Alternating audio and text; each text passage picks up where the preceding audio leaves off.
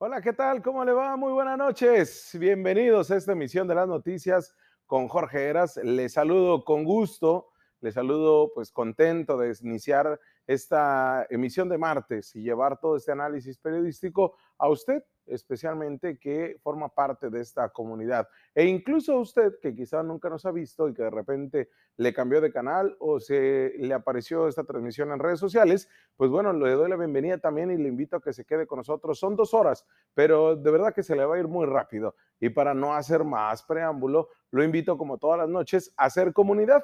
Y con ello, pues vamos a introducirnos en lo que es este primer bloque, la editorial este análisis periodístico, esta perspectiva que le tenemos sobre pues, el acontecer y temas fuertes, y especialmente también abordamos la investigación.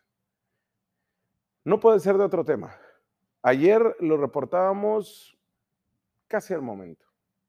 Este accidente, esta tragedia, esta eh, gran omisión y negligencia gubernamental que al menos está costando 24 vidas y también 8 personas heridas, 80 personas heridas, perdón. Al menos 24 personas han muerto y casi 80 resultaron heridas tras derrumbarse una de las vigas, uno de los bloques, uno de los muros de un puente este, del metro de la Ciudad de México. Esto sucedió la noche de ayer. Se trata de la mayor tragedia en la capital del país, quizá desde el terremoto del 2017, cuando se paralizó una ciudad por los daños estructurales y las pérdidas de vida que se dieron en aquel día. Ahora en este 3 eh, de mayo, pues va a ser recordado como esta gran tragedia. La mañana del martes todo pudiera parecer cambiar por las declaraciones que dieron las autoridades, pero se quedaron cortas. Nada de lo que hubieran dicho el día de hoy iba a ser suficiente para lo que fue esta tragedia. Esto que se sucedió en la línea dorada del metro que viene de Miscuac a Tláhuac, en la delegación precisamente de Tláhuac, en la Ciudad de México. Una de las zonas, pues que también tienen alta marginación. Y la mañana de este martes, les decía eh, Claudia Sheinbaum, pues pidió desde la conferencia matutina del presidente evitar especulaciones y esperar el resultado del peritaje externo sobre el accidente. Por su parte, el presidente Andrés Manuel López Obrador dijo que la investigación se debe llevar hasta las últimas consecuencias, sin ocultar nada, con transparencias y sin miramientos de ninguna índole, porque dijo, en ese gobierno no hay impunidad para nadie. También, en su momento, el canciller, el secretario de Relaciones Exteriores, Marcelo Ebrard, responsable de la construcción de la línea 12 del metro durante su gestión como jefe de gobierno de la ciudad entre 2006 y 2012, dijo que se pondrá a disposición de las autoridades porque señaló quien actúa con integridad no debe tenerle temor a nada. Este accidente que ocurrió en punto de las 8.25 de la noche, tiempo de Baja California, 10.25 en la Ciudad de México. Es de lo que se ha hablado desde ayer en la noche, en la madrugada, en la mañana, en la tarde y hasta hoy. Se sigue hablando del tema, se sigue sacando información. Esto sucedió, como les decía, en el tren de la línea 12 que circulaba entre las estaciones Olivos y Tezonco. En el momento del accidente, una zona que ya había sido denunciada por sus daños estructurales de lo que denominan coloquialmente como la ballena que es este puente alzado donde pues eh, transitaba los vagones del metro. Precisamente, vagones del metro se desplomaron sobre vehículos que pasaban por debajo del puente en la avenida Tláhuac. Las imágenes de la cámara de seguridad públicas fueron muy precisas y nos permitieron observar cómo en el preciso momento de la tragedia. Son impactantes esas imágenes. Pero luego del asombro que nos provocó, Después vinieron también varios sentimientos, principalmente la impotencia de no poder hacer nada, pero también lo acompañó el enojo, la rabia, el descrédito a lo que estábamos viendo, el reclamo, la duda. Y así lo vivimos millones de mexicanos que vimos esas escenas y que lo vimos a la distancia y que nos generó preocupación. y que aquí puntualmente las noticias con Jorge Era se la compartimos. No nos sentimos ajenos al dolor de los familiares de las víctimas, para que ser realistas. Por mucha indignación que sintamos, no se compara con lo que están viviendo los familiares de los niños, niñas, adolescentes, jóvenes, adultos y adultos mayores que viajaban en esos vagones del accidente. Prácticamente la clase obrera es la que se mueve en los vagones del metro en la Ciudad de México, en cada una de sus líneas, en cada una de sus estaciones. En los hospitales del sur y del sureste de la ciudad se llenaron de familiares buscando a sus hijos, a sus esposos, a sus hermanos, en las listas que se fueron colgando a la puerta de algunos centros y compartiendo por redes, pero no todos los heridos han sido identificados. Y ha costado mucho trabajo identificarla. La angustia, el llanto de los familiares es lo que ha sido no solamente la información que se ha movido más y se ha viralizado para dar con ello, sino también la que se ha politizado. Diputados de Acción Nacional fueron al lugar y se tomaron fotografías y han querido manejar este tema para golpetear obviamente a la jefa de gobierno, si ya de por sí va a ser golpeteada por parte de la ciudadanía, de la sociedad en sí, enojada y molesta, pero también los legisladores del PAN quisieron subirse a esto. En un primer reporte de este día, la jefa de gobierno dijo que eran 65 personas hospitalizadas, siete que estaban interviniendo vía quirófano. Entre las víctimas mencionó que hay menores de edad. ¿eh? Mire, esta línea 12 del metro es muy singular, ya que fue inaugurada en octubre del 2012, ya con una izquierda consolidada, representada por el PRD en su momento y ahora por Morena que en ese entonces, en la Ciudad de México, era el Distrito Federal. incluso fue durante muchos meses esa obra motivo de orgullo de la izquierda del centro del país, ¿eh? que presumía que, bueno, se había invertido 1.800 millones de dólares para ofrecer un servicio diario a casi medio millón de personas, clase trabajadora principalmente, que no podían cruzar rápidamente una zona al sureste de la capital. Pero después surgieron varias preguntas y críticas, ya que tan solo dos años después de ser inaugurada, bueno, déjeme decirle que desde un inicio salió más cara que lo proyectada, 26 mil millones más. Cabe recordar que en una sesión de la Comisión Parlamentaria del Congreso de la Unión, que investigaba el uso de esos 26 mil millones de pesos de presupuesto, un 50% más del monto previsto en una operación en la que estuvieron involucradas grandes empresas como la mexicana ICA o la española CAF.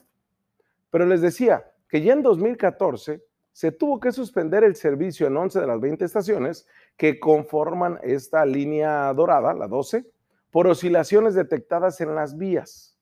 Incluso se habló que, bueno, no tendría por qué ser vías ferroviarias como tal, sino podrían ser con llantas normales, porque se podía ocasionar un descarrilamiento y que ya especialistas lo habían evaluado y se le dijo de frente a Marcelo Ebrard y se le dijo de frente a este Mario Delgado, que el entonces eh, secretario de Finanzas en la administración de Marcelo Ebrard, pues se les dijo de frente que estaba mal, que los técnicos ya habían determinado, que la Auditoría Superior de la Federación también había tenido las observaciones.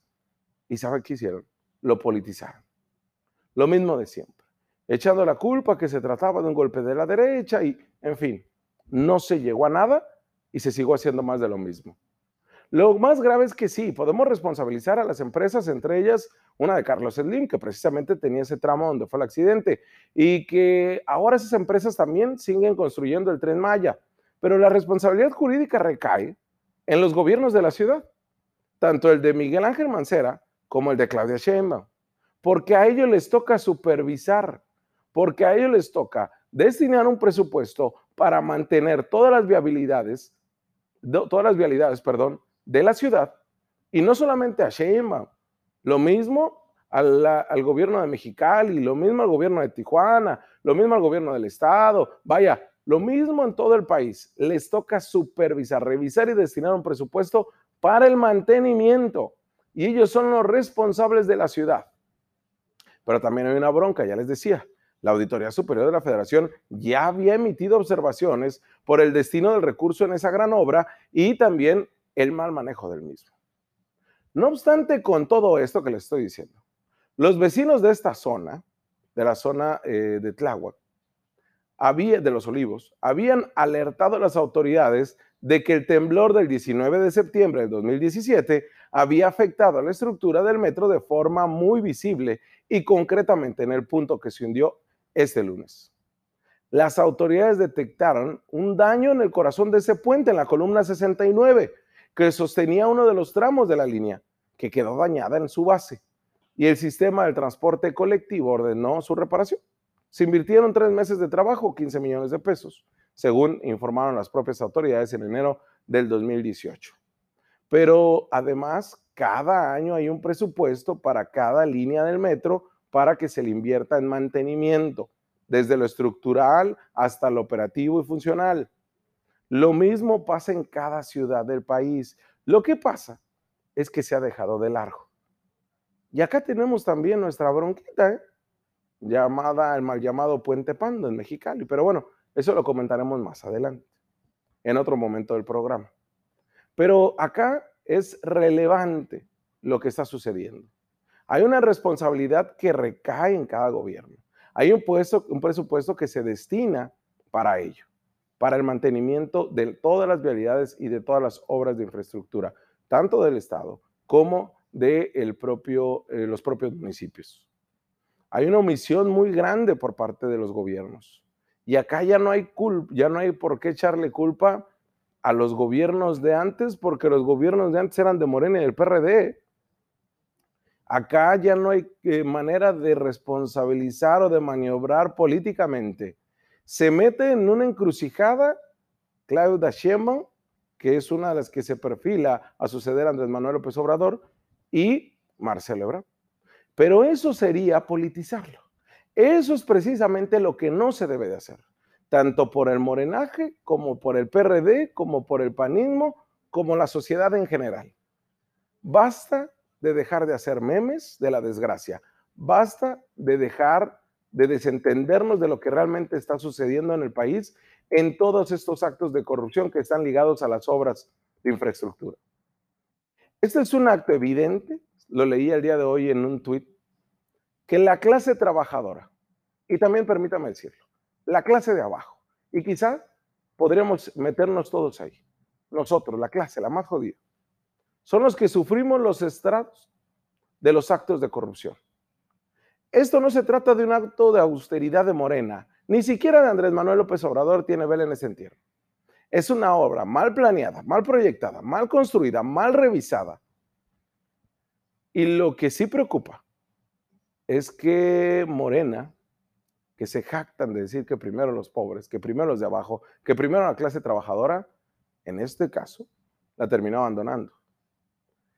Esto, la clase trabajadora, la de abajo, siempre, siempre ante un acto de corrupción, siempre ante una obra pública, ante una construcción, se abandona ante las atrocidades, pero déjeme decirle, y así se plasmaba en un tuit del día de hoy que se viralizó, es la única que resiste, es la única que resistimos ante los señalamientos y actos de corrupción. Si no, usted pregúntese, ¿cuándo no hemos pensado que vivimos en una crisis? ¿Cuándo no hemos seguido señalando que estamos viviendo un acto de corrupción? Pero ¿sabe qué? Como sociedad lo hemos normalizado. Hemos normalizado que nos traten mal un servicio burocrático del sector gubernamental. Nos hemos normalizado que en los hospitales nos atiendan mal. Nos hemos normalizado que no haya medicamentos en el hospital. Hemos normalizado que las obras de infraestructura se concluyan después del tiempo y que nos cuesten más al erario. Hemos normalizado que el gobernante nos eh, lo denuncien por peculado y al final no le haga nada. Hemos normalizado como sociedad que la corrupción está en nuestro ADN, porque así lo dicen los políticos, y que nada lo va a cambiar. Hemos normalizado que todos tienen la culpa menos nosotros. Hemos normalizado que se cae y sucede una tragedia, que el, terremoto del 85 nos demostró que las obras de infraestructura en la Ciudad de México también estaban unas estelas de corrupción, porque todos, muchos edificios se cayeron. Lo hemos normalizado. Hemos normalizado la corrupción. Y hemos dejado que los gobernantes hagan lo que quieren. Por eso todo el mundo quiere ser político. Por eso todo el mundo quiere vivir del erario. Porque pareciera que no hay consecuencias jurídicas para nadie, y menos si estás en el poder. De nada sirve el maldito fuero, si de todas maneras, teniéndolo o no, no te van a hacer nada. Por eso el llamado es a no normalizar estos actos. A no normalizar que incluso usted vaya a un baño público y no haya ni siquiera papel de baño. A no normalizar que nos sigan viendo la cara de... Vamos a una pausa y volvemos.